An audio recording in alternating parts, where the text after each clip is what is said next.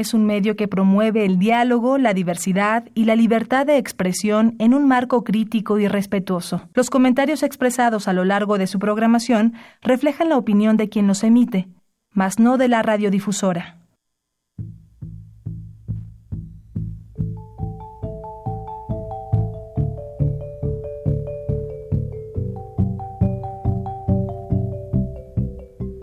Radio Universidad Nacional y la Facultad de Economía presentan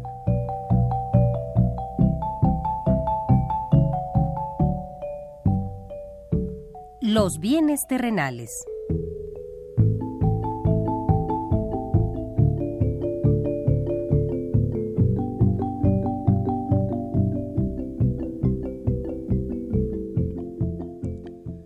Bienvenidos a este espacio radiofónico de la Facultad de Economía de la UNAM. Como cada semana, estamos aquí con ustedes para reflexionar sobre un tema interesante relacionado con la economía, la política, la cultura y las cuestiones sociales. En nuestra mesa de análisis participan destacados especialistas, quienes nos acompañan hoy en este estudio. Y como siempre, le invitamos a participar en este programa a través de sus llamadas telefónicas. Para nosotros es un gusto saber que usted desde su casa, desde su oficina o en el lugar donde se encuentre, se interesa en el tema que tratamos. Nuestro número 5536 8989. Repito con mucho gusto, 5536 8989.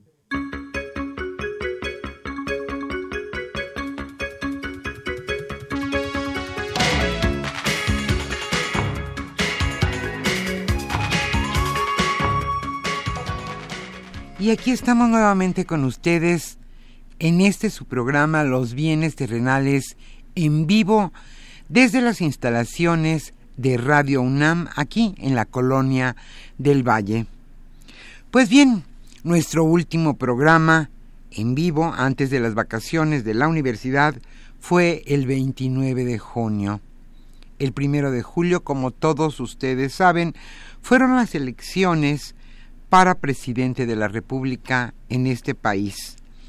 Y el 2 de julio amanecimos de, con la certeza de que Andrés Manuel López Obrador será nuestro próximo presidente de México. Muchas son las esperanzas que recaen en Andrés Manuel López Obrador.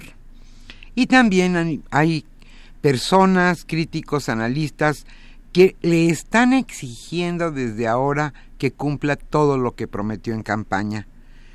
Yo personalmente pienso que hay que dejar que las cosas fluyan y que tengamos no solamente la esperanza, sino una cierta certeza de que López Obrador cumplirá, si no con todo lo que prometió, con lo que, con lo que él tenga a la mano, y que gobernará por lo, por lo menos de manera diferente a como nos han gobernado en los últimos años. Hoy el tema que abordaremos se refiere a la austeridad que habrá en, en el gobierno de López Obrador. Lo hemos titulado Austeridad y Gestión Pública. Hoy Aníbal Gutiérrez Lara charlará con dos destacados especialistas en economía mexicana. Ellos son Agustín Moreno Suárez y Luis Rodríguez Medellín ambos catedráticos de nuestra facultad, la Facultad de Economía de la UNAM. Y decíamos, un cambio de esta magnitud promete mucho. Ojalá resuelva muchísimas cosas, entre otras cosas la corrupción y la inseguridad que vivimos y padecemos los mexicanos. Y también, desde luego, que haya un mayor crecimiento en nuestra economía porque eso redundará en más empleos para los mexicanos y esperemos que mejor pagados. Hoy hablaremos sobre austeridad y gestión pública. ¿Usted qué piensa de este asunto? Como siempre, le invitamos a participar en este programa a través de sus llamadas telefónicas. Nuestro número 5536 8989. Hoy estaremos obsequiando la revista Economía Informa. Y hoy, este viernes, estaremos con ustedes Socorro Montes en los controles técnicos y estarán contestando con muchísimo gusto sus preguntas, dudas y comentarios Pedro Rosales, Orlando Santana y Manuel Mateos. Yo soy Irma Espinosa, le invitamos a participar en este programa y a seguirnos en la estación hasta las 13 horas y después desde luego continuar con la programación de Radio UNAM. Como siempre iniciamos con lo más destacado en la economía de nuestro país.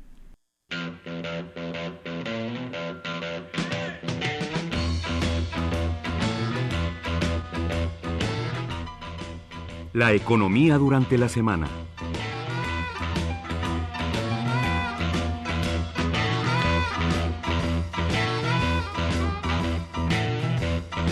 ¿Cuáles serán los planes prioritarios en materia económica en el próximo sexenio?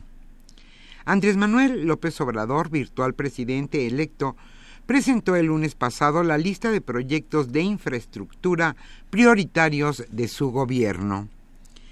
Las siete acciones prioritarias para la próxima administrador anunciadas por López Obrador serán el nuevo Aeropuerto Internacional de México, el proyecto en el istmo de Tehuantepec para unir Asia con la costa este de Estados Unidos.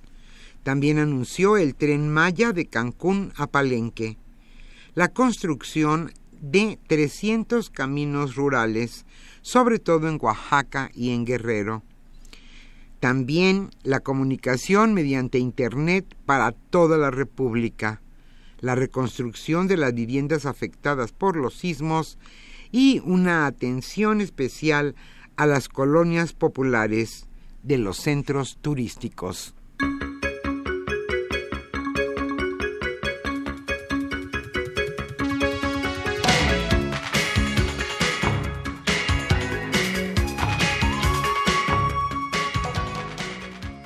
habrá recursos para los afectados de los sismos del año pasado.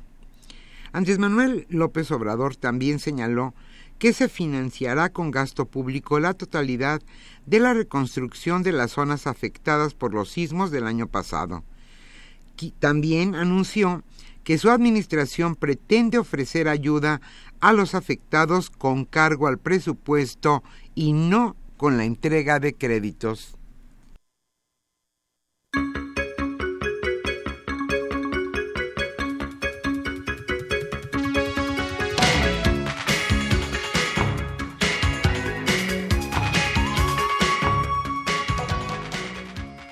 Y en lo que toca a la austeridad, Morena propondrá cortar 50% a los partidos políticos. Los legisladores de Morena ya dieron el primer paso para reducir en un 50% el financiamiento público que reciben los partidos políticos. Para 2019, los institutos podrían recibir más de 4.700 millones de pesos que provienen desde luego de nuestros impuestos. Pero la diputada federal de Morena, Alicia Barrientos Pantoja, presentó ante el Pleno de la Comisión Permanente un proyecto de decreto para modificar el artículo 41 de la Constitución a fin de reducir los recursos a los partidos en un 50%.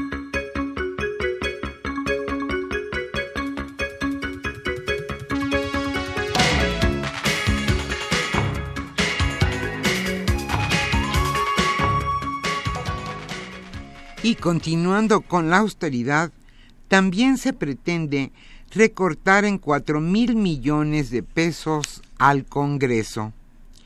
Morena ahora va por un recorte mayor en el Congreso de la Unión, en alineación con el plan de austeridad del virtual presidente electo Andrés Manuel López Obrador el partido y los próximos diputados y senadores morenistas perfilan un ahorro de al menos 4 mil millones de pesos en ambas cámaras. De esa cantidad, 2 mil millones de pesos se recortarían al presupuesto del Senado, que actualmente es de 4.9 mil millones de pesos, y otros 2 mil millones a la Cámara Baja.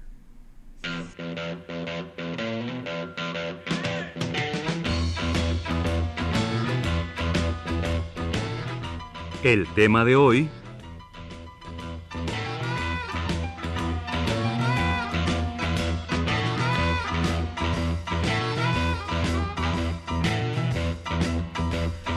Hoy hablaremos, como señalamos al principio de este programa, sobre la austeridad y la gestión pública.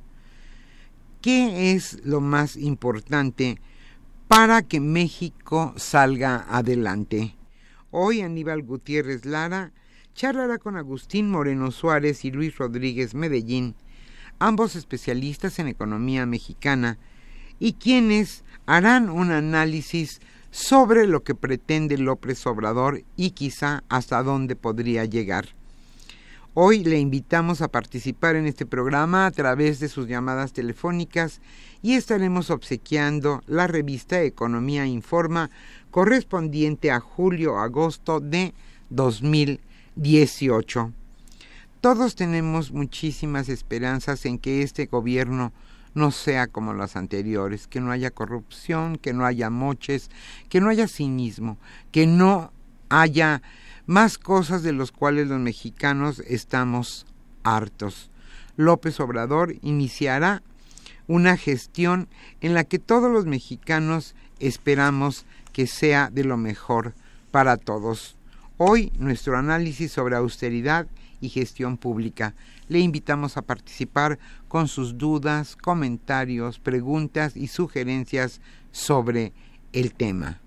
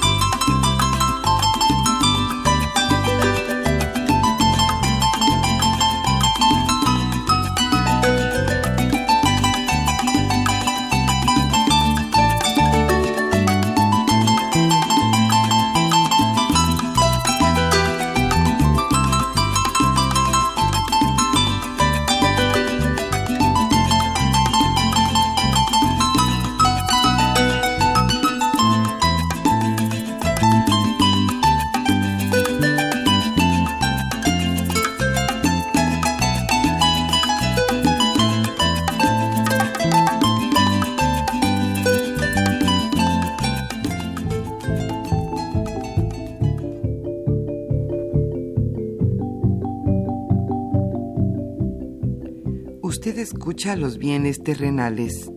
Nos interesa conocer su opinión. Le invitamos a comunicarse a este programa al teléfono 5536 89 89. Repetimos con mucho gusto, 5536 89 89. Hola, ¿qué tal? Muy buenas tardes, bienvenidos a esta su mesa de trabajo de los bienes terrenales. Eh, nos acompañan, como ya se hizo la presentación, Luis Rodríguez y Agustín Moreno, profesores de la Facultad de Economía y buenos amigos del, programa. Bien, el tema que queremos revisar hoy con ustedes es prácticamente eh, el hecho de que ha habido una serie de pronunciamientos, todavía no hay ninguno oficial, todavía no puede ser nada de esto oficial, en términos de que la nueva administración está planteando varios elementos de lo que sería su programa de gobierno. Por un lado se presenta una idea sobre el programa económico, donde pues se habla primero que nada de reconocer y mantener lo que ha sido la regla de la disciplina financiera, el equilibrio ingreso-gastos, reducir deuda, reducir déficit y evitar por todos los medios que, que aumente el gasto. Pero esto se acompaña con los anuncios de algunos apoyos a programas de autosuficiencia y soberanía alimentaria, energética, la promoción de una renovada política industrial en donde se puede impulsar sobre todo los proyectos de jóvenes eh, emprendedores y al mismo tiempo eh, esto se enmarca en un esquema que nos habla en términos generales de una de lineamientos generales sobre el combate a la corrupción y una política de austeridad republicana.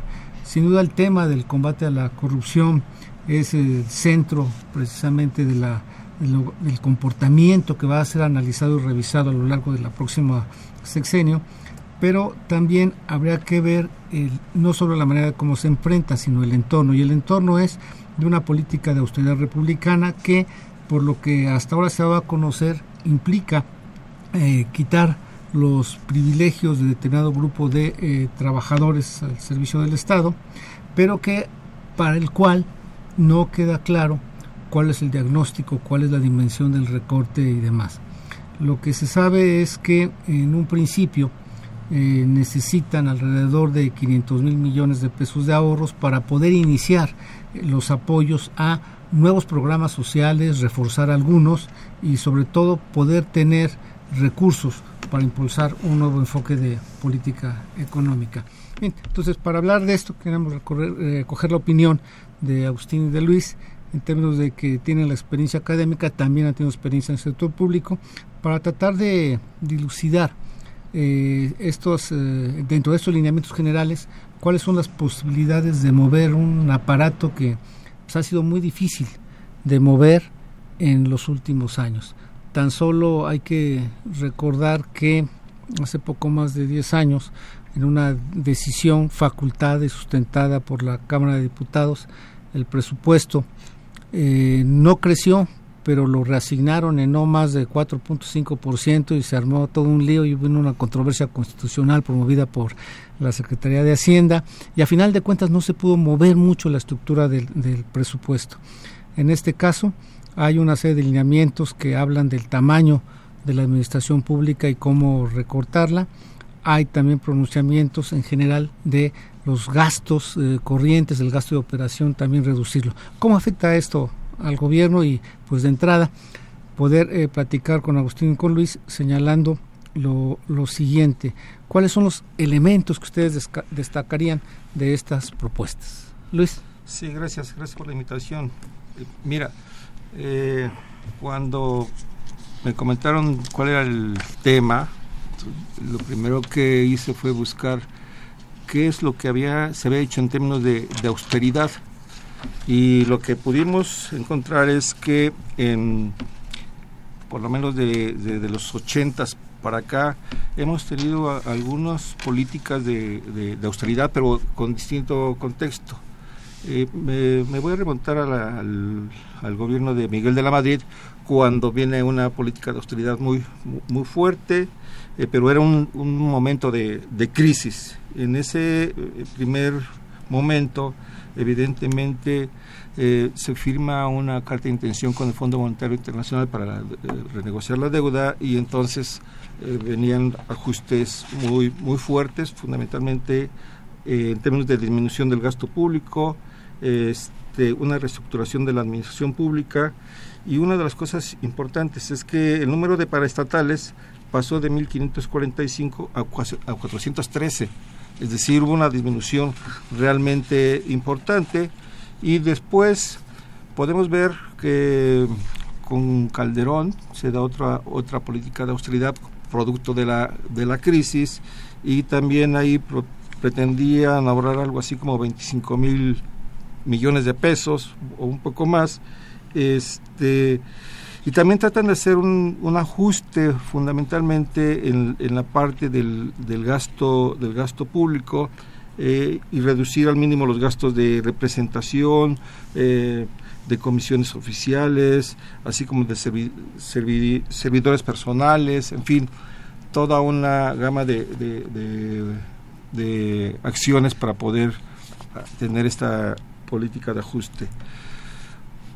En el presente, eh, en la presente administración, lo que vimos también fue una, eh, una política de austeridad y de hecho salió un decreto donde se establecen las medidas para el uso eficiente, transparente y eficaz de los recursos públicos y las acciones de disciplina presupuestaria en el ejercicio del gasto público, así como para la modernización de la administración pública, que de alguna manera ya la, la señalabas y lo que hace fundamentalmente es tratar de fusionar eh, programas, de redirigir programas y también tratan de, de, hacer un esquema de eliminar duplicidad de funciones, eliminar plazas de mandos medios y superiores, en fin, viene todo un listado de, de acciones que, que se realizaron, o se debieron realizar, con el propósito de, de tener este, muy, una administración más eficaz y fundamentalmente sí lo que vimos es una reducción en los gastos de operación de los programas. Ahí sí les, sí les redujeron de, manera importante.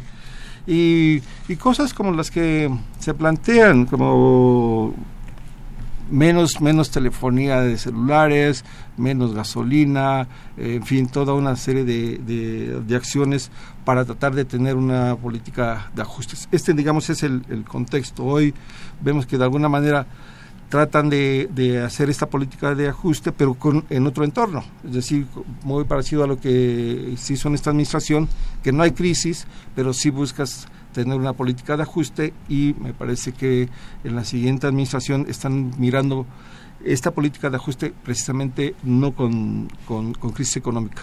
Gracias, Agustín.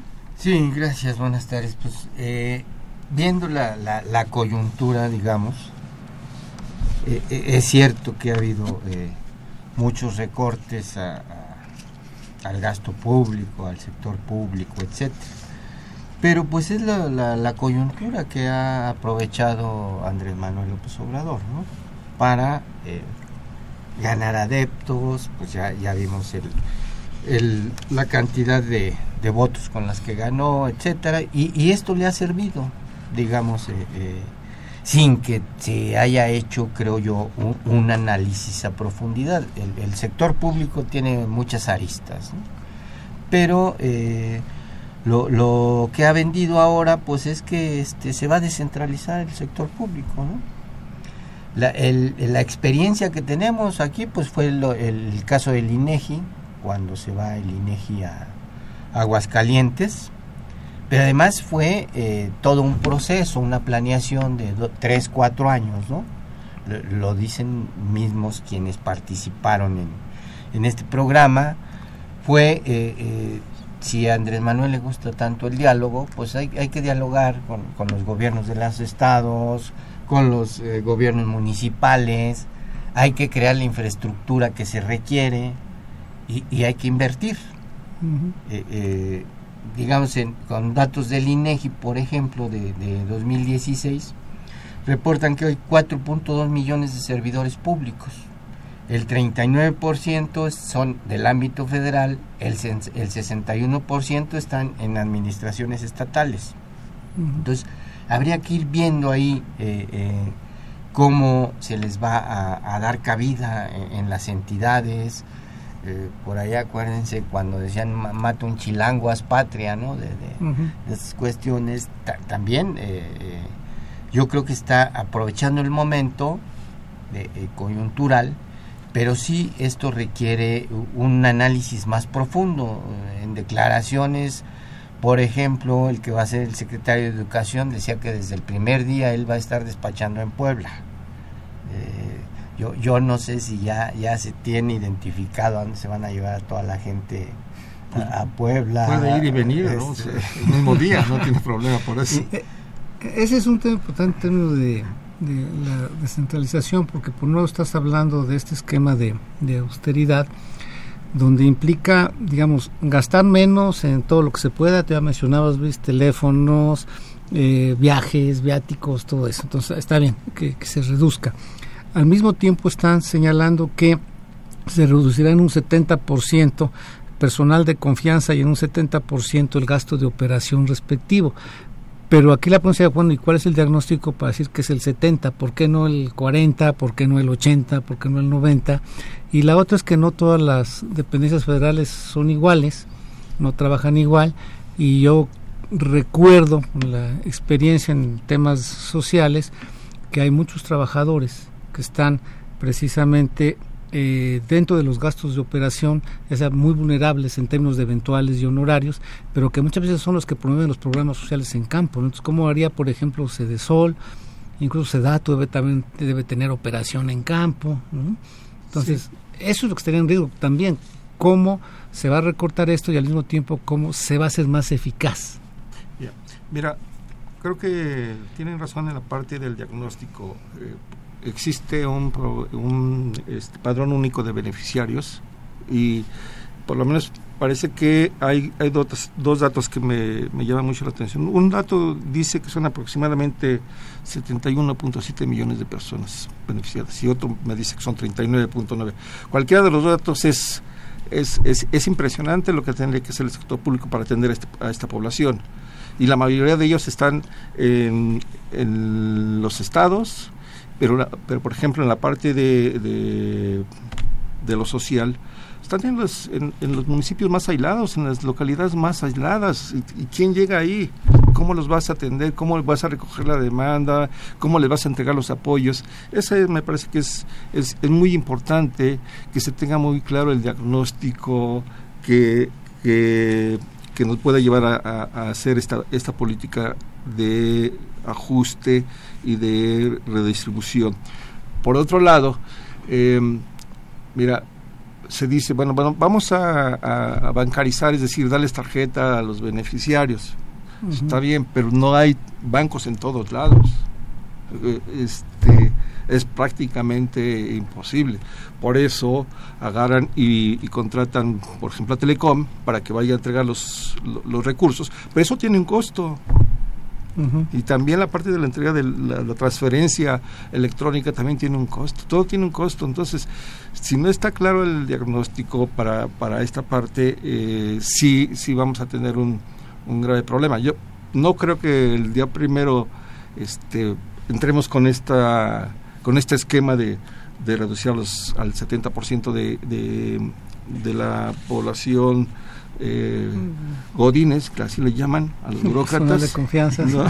este, no lo creo, pero, pero sí creo que sí es necesario. Digo, también es cierto que ahorita todavía no pueden, no han llegado los equipos de transición para poder entrar a hacer el análisis, porque todavía no le entregan la constancia al presidente electo, pero sí es necesario que, que lleguen, que entren y que, y que vean cómo operan los programas para poder decidir qué hacer.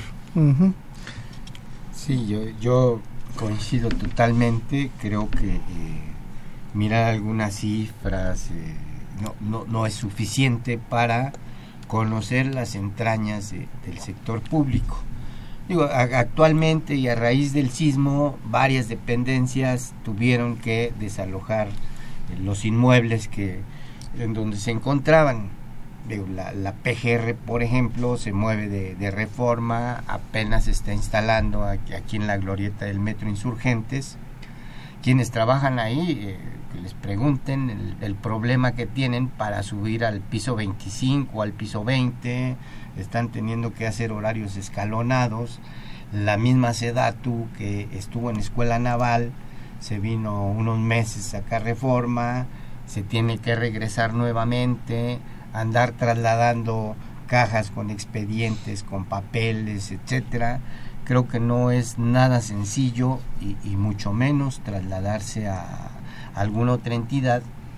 Todavía no se ven, eh, por ahí ha habido algunas quejas de, de algún sindicato de Semarnat pero faltaría ver todos los demás sindicatos también, a, ver qué dicen y, si están de acuerdo. Tendríamos no nada más el tema de personal de mando, personal, personal de confianza, que no necesariamente sería de mando, pero que eh, somos más eh, susceptibles de que pues, las instituciones nos movemos para allá, nos movemos. Pero hay todo un cuerpo que conforma a los grandes sindicatos que están en cada una de las secretarías de Estado y que pues ahí encontramos de todos los niveles y que difícilmente se, o sea, han vivido la experiencia de cambiarse de un edificio a otro y por eso reclaman, porque a, uno les, les, sale más barato, para otros más caro llegar a donde se mudaron, ¿no?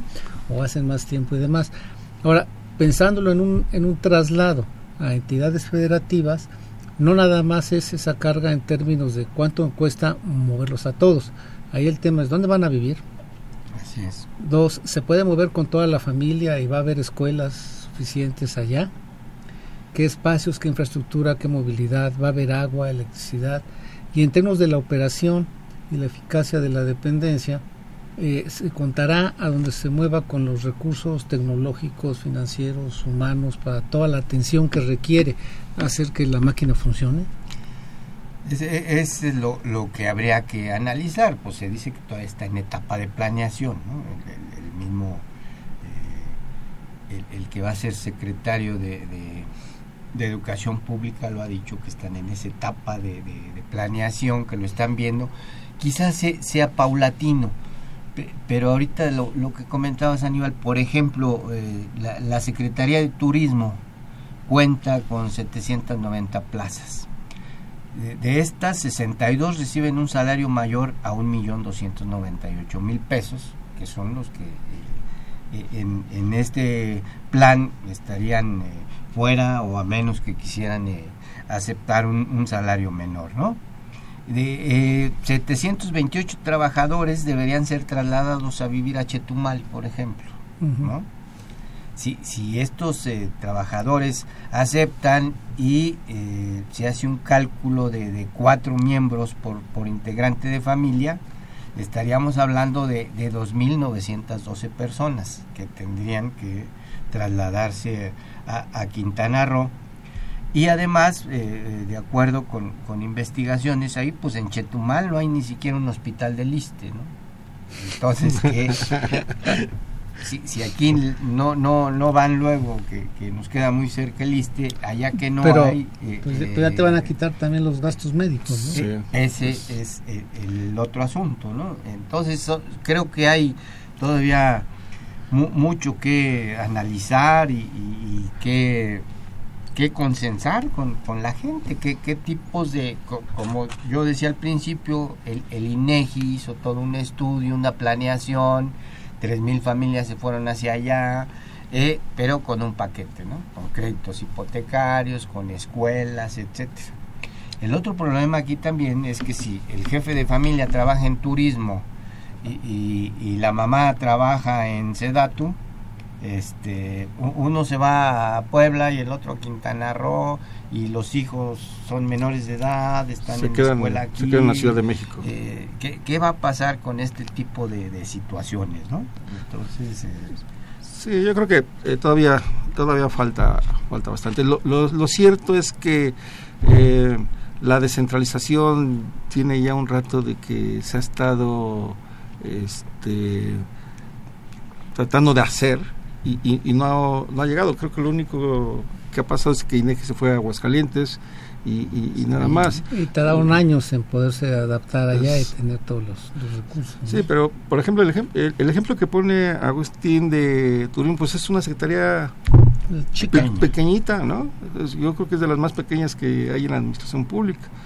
Pero ya, ya pensar en, en, en, en Semanad, en Zagarpa, en este, que también tiene un número importante de, gente, si, si, si es necesario, evidentemente, tener una planeación más, este, más a ras de piso, ¿no? Porque creo que eso es lo que... que fuera más realista y de ahí es lo que decimos, cuál es el diagnóstico para ver quién se debe de mover o qué partes de estas se pueden mover. Igual, como dices Agustín, igual nada más se va a Puebla la oficina del secretario, ¿no? Pero cuando voltee y quiera ver al subsecretario, pues está acá en Reforma y el otro está allá en Cholula, ¿no? Entonces, ¿cómo, le van a hacer? O, es por Skype y las nuevas tecnologías de comunicación y de de información. el, ¿no? el, otro asunto que, que, llama la atención es, es qué va a pasar con, con las delegaciones que, que tiene cada secretaría.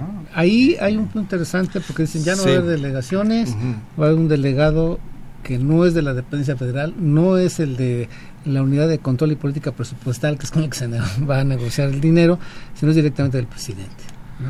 Pues ahí tienes. Dicen, este. Entonces, pero, y también lo, lo, hay un esquema político atrás muy fuerte en términos de centralización, pero también lo enmarca en el tema de austeridad. Pero a ver, eh, ¿de qué tamaño tiene que ser esa oficina para poder darle seguimiento al mismo tiempo, el mismo equipo, a los proyectos que están en curso de SCT, de Zagarpa, de Semarnat, de Cedesol?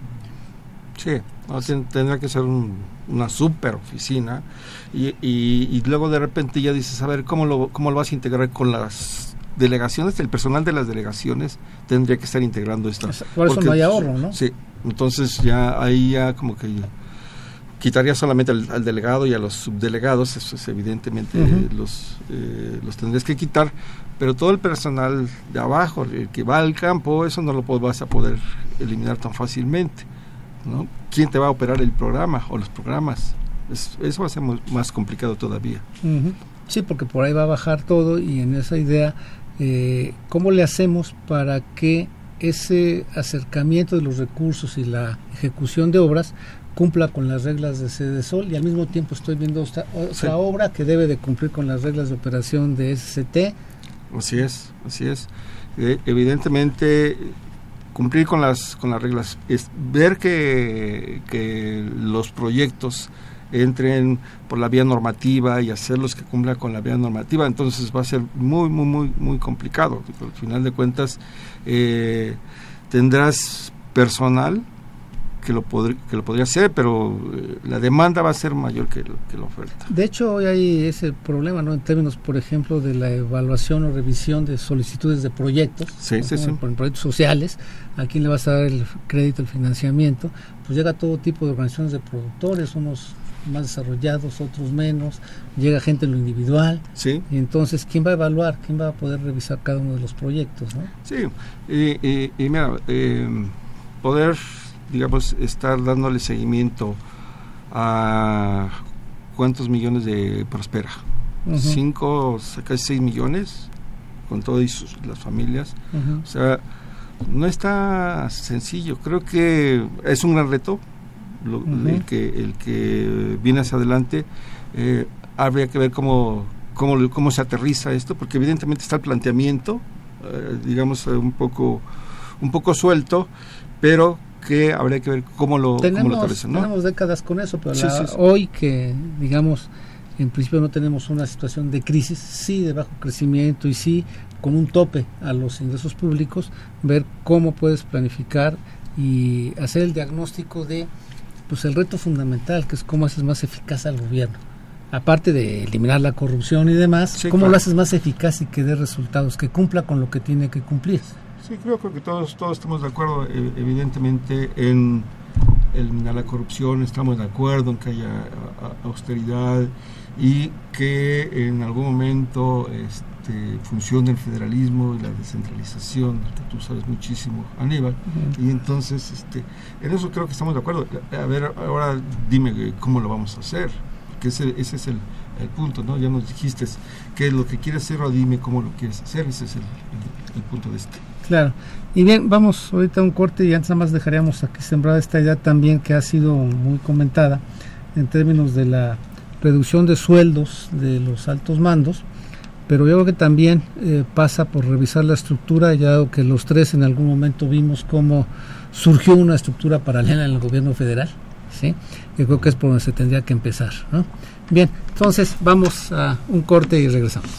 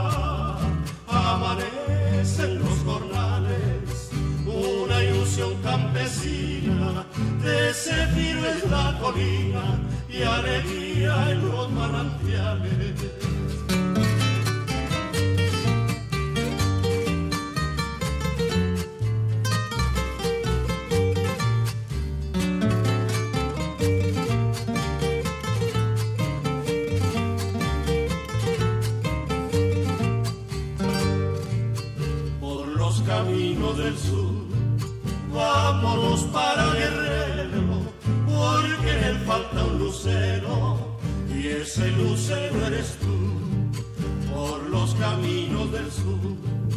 Vámonos para Guerrero.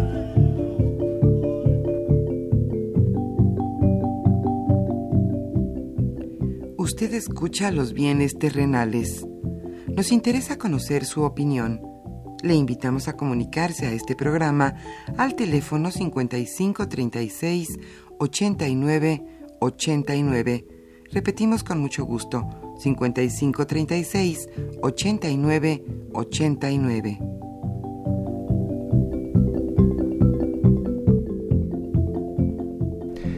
Bien, regresamos aquí a nuestra mesa de trabajo y queremos hacer un apunte sobre esta idea donde se dice, bueno, el presidente electo ya anunció que su sueldo se va a la mitad. Si revisamos lo que es el presupuesto de egresos de la federación, pues hay, eh, digamos, eh, en términos de lo que se establece, hay una estructura de las remuneraciones donde está lo que son los ingresos, por así decirlo, ordinarios más las prestaciones. Eh, si consideramos todo este conjunto, el presidente de la República tiene autorizado para 2018 un ingreso de prácticamente 207 mil 207 mil pesos más o menos, es lo que está en, el presupuesto, ¿no? Pero esto incluye, incluye todo. Si lo vemos en términos de eh, el máximo salarial sin considerar las prestaciones son 149 mil pesos y de ahí para abajo. Secretarios de Estado serían 143, subsecretario eh, son 142 y ahí va la escalerita hasta llegar a personal de enlace con 15 mil pesos, jefe de departamento 24 mil, su director 37 mil, director 89 mil, director general adjunto 109 mil, director general 135, jefe de unidad 140, oficial mayor 135. Más o menos esto es lo que habla estrictamente de sueldos y salarios y estamos hablando del máximo que pueden ganar para que se una idea del rango, un personal de enlace que es el más bajo, el mínimo son 8 mil pesos y el máximo 15 mil. Igual se ve el rango. Ahora, en esta parte hay un renglón que quisiera comentar, puesto que a lo largo de los últimos años lo que vimos fue que estando ya una estructura general para la administración pública federal, pues de repente proliferaron lo que son estos eh, adjuntos, ¿no? Dirección General Adjunto. ¿no? Entonces, donde eh, resumiéndolo, como decía un buen amigo, el director general grilla y el adjunto es el que trabaja y saca las cosas, Además es de confianza y demás. Entonces, este, esta parte de estructuras paralelas me parece que crecieron mucho en los primeros años de la administración de Fox, también con Calderón, y pues habría que primero revisar esta parte de la estructura, qué tanto era necesario el crecimiento que se dio, ¿no? Sí, yo creo que ahí, ahí es, es importante eh, hacer el, análisis completo. Y, tienes toda la razón, creo que hay, hay una parte de la estructura que sí, evidentemente es necesario adelgazarle, pero eh, no estamos claros qué, qué tanto vamos a, perder o qué tanto vamos a ganar en términos de al bajarle el, salario a, los funcionarios públicos. Eh, a mí me parece que creo que hay una gran parte de, funcionarios que evidentemente son, son realmente eh, trabajadores, o sea, sí le, sí le pegan a la tecla, sí le piensan y, y, son los que de alguna manera pueden salir más afectados en este, en este esquema, porque al final de cuentas eh, el director general o el director general adjunto eh, podría, podrían tener ahí algunas fusiones entre programas, entre secretarías y de ahí recortarle. Pero ya a la otra parte, o no sabemos de cuál es el 70% al que, al que hay que afectarlo no sabemos exactamente de cuál, de cuál están hablando, si están hablando en general o solamente están hablando del 70% de los funcionarios de alto nivel. Pero evidentemente este, habría que estar viendo. De hecho, incluso, este, salvo los que no están en el sindicato, todo el mundo está preguntando, ¿me toca a mí? Sí, claro. Y, y también hay que señalar que prácticamente arriba de los eh, 100 mil pesos, considerando solo sueldos y salarios sin prestaciones, pues prácticamente hay seis niveles, ¿no? Están ganando más de estos. Todos estos seis se van para abajo, todos a la mitad. ¿Qué hacer con, los de abajo? Desde mi punto de vista, creo que eh, si bien hay que revisar esto y sí ajustarlo más a, la realidad, hay dos temas ahí. El tipo de responsabilidad entre una dependencia y otra llevó a que hubiese eh, secretarías con un gran ingreso para sus funcionarios y otras con ingreso mínimo, ¿no? Sí. O sea, un subdirector de Sedato no gana lo mismo que un subdirector de deuda pública en Hacienda, ¿no? definitivamente. Eh, y, aquí faltaría eh, agregar los organismos autónomos. Bueno, ese es un eh, gran tema en la medida en que es una disposición del Ejecutivo, próximo Ejecutivo Federal, al interior de todo lo que él tiene como facultades y atribuciones definir. Pero hay organismos autónomamente constituidos desde la Constitución y otros no de la Constitución, pero son autónomos y si tienen autonomía presupuestal va a ingerir en esto el legislativo, el, ejecutivo, ya lo está haciendo en el legislativo indirectamente a través de sus diputados y senadores. pero también creo que hay un punto que siempre sale, los otros tipos de organismos autónomos como la Suprema Corte de Justicia donde ahí sí hay sueldos de, veras, este estos se van a ajustar precisamente a reducirse el ingreso. Digamos, prácticamente lo que se sabe son sueldos de arriba de 500 mil pesos al mes, pero ya nadie puede ganar más que el presidente. Se van a ir a los 100 mil. O, se van a amparar, en fin, que son abogados, ¿no? Entonces, ¿qué, discusión va, a haber ahí, no? Seguramente o sea, vienen los amparos en ese, en ese, en ese esquema. Sí, sí falta, eh, yo creo que hacer todo este análisis considerando estos organismos autónomos, que, no, que el jefe directo, digamos, no es el presidente. Exactamente, y hay autonomía presupuestal. Entonces, o sea, ¿qué va a pasar con las universidades que son autónomas? Claro, que, ya lo han dicho por ahí, que tú, como profesor ¿no? Exactamente, te vas a ir a la mitad, eh, Agustín. creo ¿Eh? que falta mucho ahí por, por, por analizar. Creo que, que falta el diagnóstico y hacer un proceso que sea de calidad, que sea serio, que sí de resultados. No importa si se ajusta, que se ajuste, pero que efectivamente haya un diagnóstico para que el Ejecutivo siga ejecutando, que ejecute mejor las acciones que tiene que hacer y no que se amarre las manos. Si no estaríamos cayendo, como decías Luis, en un recorte draconiano al servicio público peor que el de los ochentas, ¿no? Exacto, ¿no? Y, además yo creo que tiene que estar trabajando paralelamente ya con la Secretaría de Hacienda, ¿no? Eh, eh, recortamos por aquí, pero estamos ya viendo uh, proyectos, por lo menos los, siete proyectos de infraestructura que anunció, que, todo requiere recursos. Y, no te va a dar, no te van a dar los 500 mil millones que, están señalando. este, gracias, vamos a dar el paso que al auditorio. Alfredo Montiel, ¿es posible que la austeridad genere corrupción, considero que los altos funcionarios o de nivel medio, al ver reducir sus salarios, podrían verse tentados por la corrupción. Ese ha sido uno de los argumentos y por eso después, fíjense, de más de 10 años donde no aumentaron los salarios de los servidores públicos, esta administración sí los ajustó un poco el alzo. Sí lo, hizo esta administración. Esta administración sí lo hizo, pero acuérdense que tenía 10 o 12 años, años estancado. No los movieron durante años. Bueno, un anónimo que a dónde le manda su currículum a López Obrador. Anda. Aquí un anónimo que a dónde le puedo mandar mi currículum a López Obrador, porque todos lo abordan para pedirle empleo. Pues, busca la secretaria del Trabajo futura, a la señora alcalde. Raúl Salgado, todo México espera que la política de austeridad que utilice sea para beneficiar al pueblo y que los recursos económicos se ahorren, se utilicen en las actividades más indispensables. Que sea el gobierno eficaz, con o sin austeridad, pero que sea eficaz.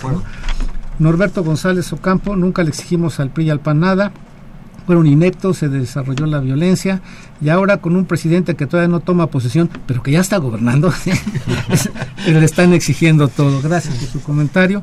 Arturo Montaños Camilla, mensaje para AMLO, que tenga muchísimo cuidado, que evite los errores de Madero, de Salvador Allende, incluso los de John F. Kennedy, el hermano Robert Kennedy, Álvaro Obregón y de Luis Donaldo Coloso. Ya entendimos su mensaje, esperemos que no tengamos que padecer una situación así. Eh, Felipe López de Tecama, ¿cómo se puede pensar que esto va a cambiar si Obrador ha sido un chapulín oportunista? ¿Cómo va a gobernar diferente si es un berrinchudo? Gracias, señor Felipe. Josefina Cruz opina que la austeridad está bien, pero AMLO un descentralizar la secretaría significaría un gasto mayor. Efectivamente, es lo que vemos, tan solo el primer movimiento, la mudanza, cuánto saldría, ¿no? Jesús Ríos, comparto la opinión de la, de la productora. La acción de la alta burocracia ante la reducción de los salarios también se dio en 2006. Al final se tuvieron que ajustar un sueldo más razonable. ¿Qué esperamos que suceda ahora? Pues un mayor ajuste, yo creo que sobre todo en los altos niveles, ¿no? Sí. Cristina Ortiz Arellano de Benito Juárez, es cierto que habrá problemas para que AMLO cumpla con sus promesas, pero es necesario que dejemos que trabaje y no critiquemos todo lo que hace. Ya estábamos hartos de tanta corrupción, ojalá el nuevo presidente acabe con ella y ese es el principal uh, beta, ¿no? Tanto electoral como política de acabar con la corrupción. Manuel Munguía, el gasto más inútil de cualquier Estado es el que hacen los gobiernos, adictos al dinero en prerrogativas a partidos políticos, ya presentaron la iniciativa para recortarles cuando estos sean enriquecidos sin que los problemas se resuelvan. Estas prerrogativas deben eliminarse, pues ya se está trabajando en ese sentido. Alberto Esparza, ¿te suena? ¿No sería más importante desarrollar una reforma sendaria que modificar las condiciones laborales de muchos servidores públicos? La reforma sendaria es algo que por el momento está en el cajón, han dicho que no van a tocar impuestos, sin embargo hubo otro momento donde otro egresado de la facultad, Gerardo Esquivel, dijo que eso sería tal vez en los primeros dos o tres años, pero que después sí se necesita una reforma hacendaria. Bien, pues el tema, como ven, es muy interesante, ha generado polémica, sobre todo porque sí falta mayor precisión en los cómo hacerle. y creo que en general el tema de la austeridad sería bienvenido, nada más que ojo la austeridad que se está planteando no es para reducir el gasto, el gasto se va a mantener, es para reasignar estos recursos a otros programas sociales sin necesidad de aumentar impuestos y sin necesidad de caer en deuda, de poder gastar en otro, en otro tipo de programas. ¿Y reduciendo qué? Gastos excesivos de la administración pública. Un último comentario, Agustín. Pues nada más un poquito en este contexto, Reforma sacó apenas una una encuesta donde 40% de los mexicanos cree que durante sus seis años Andrés Manuel cumplirá sus promesas, 35% opina que podrá cumplir muy pocas, 9% considera que no cumplirá ninguna.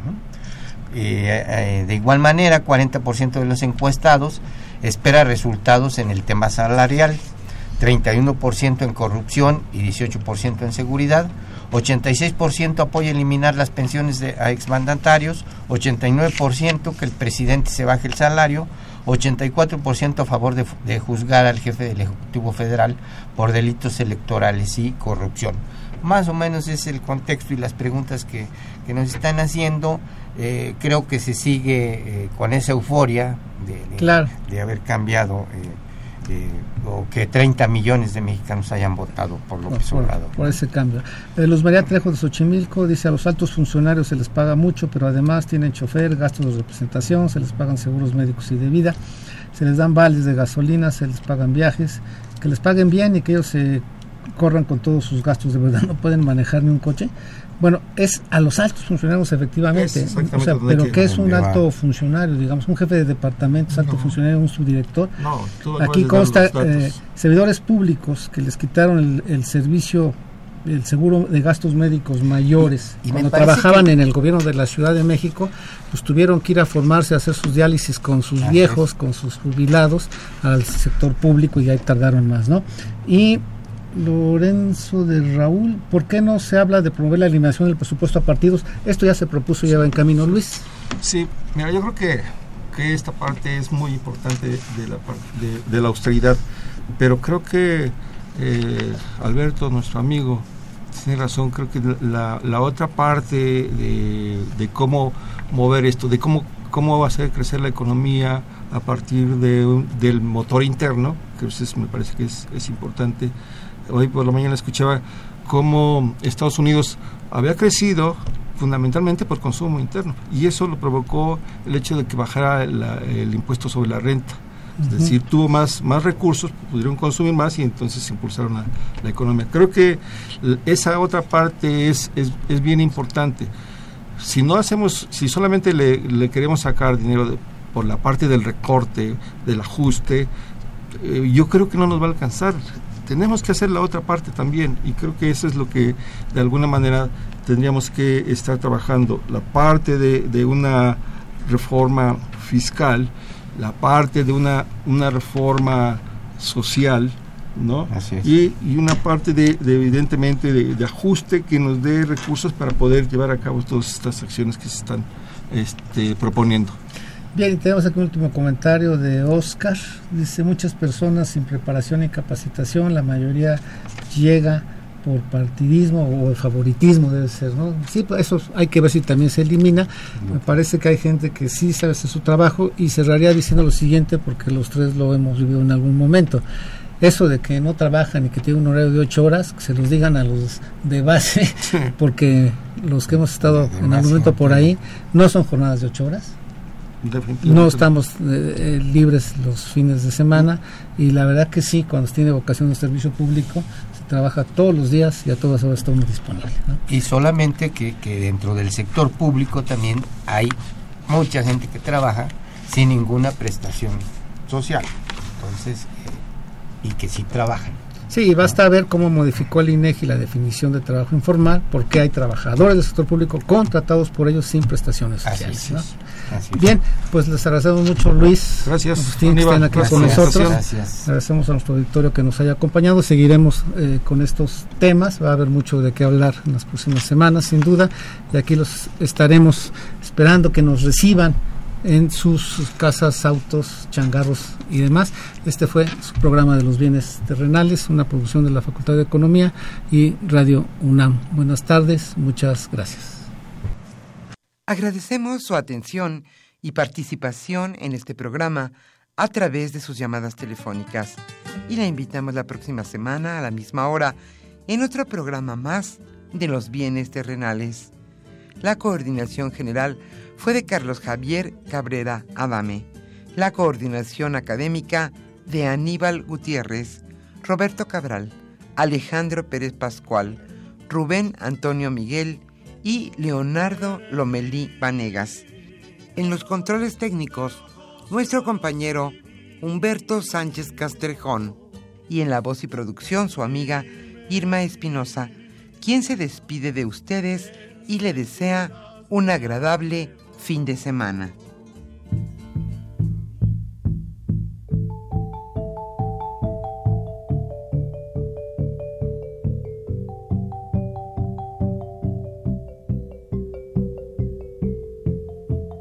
Radio Universidad Nacional y la Facultad de Economía presentaron Los bienes terrenales.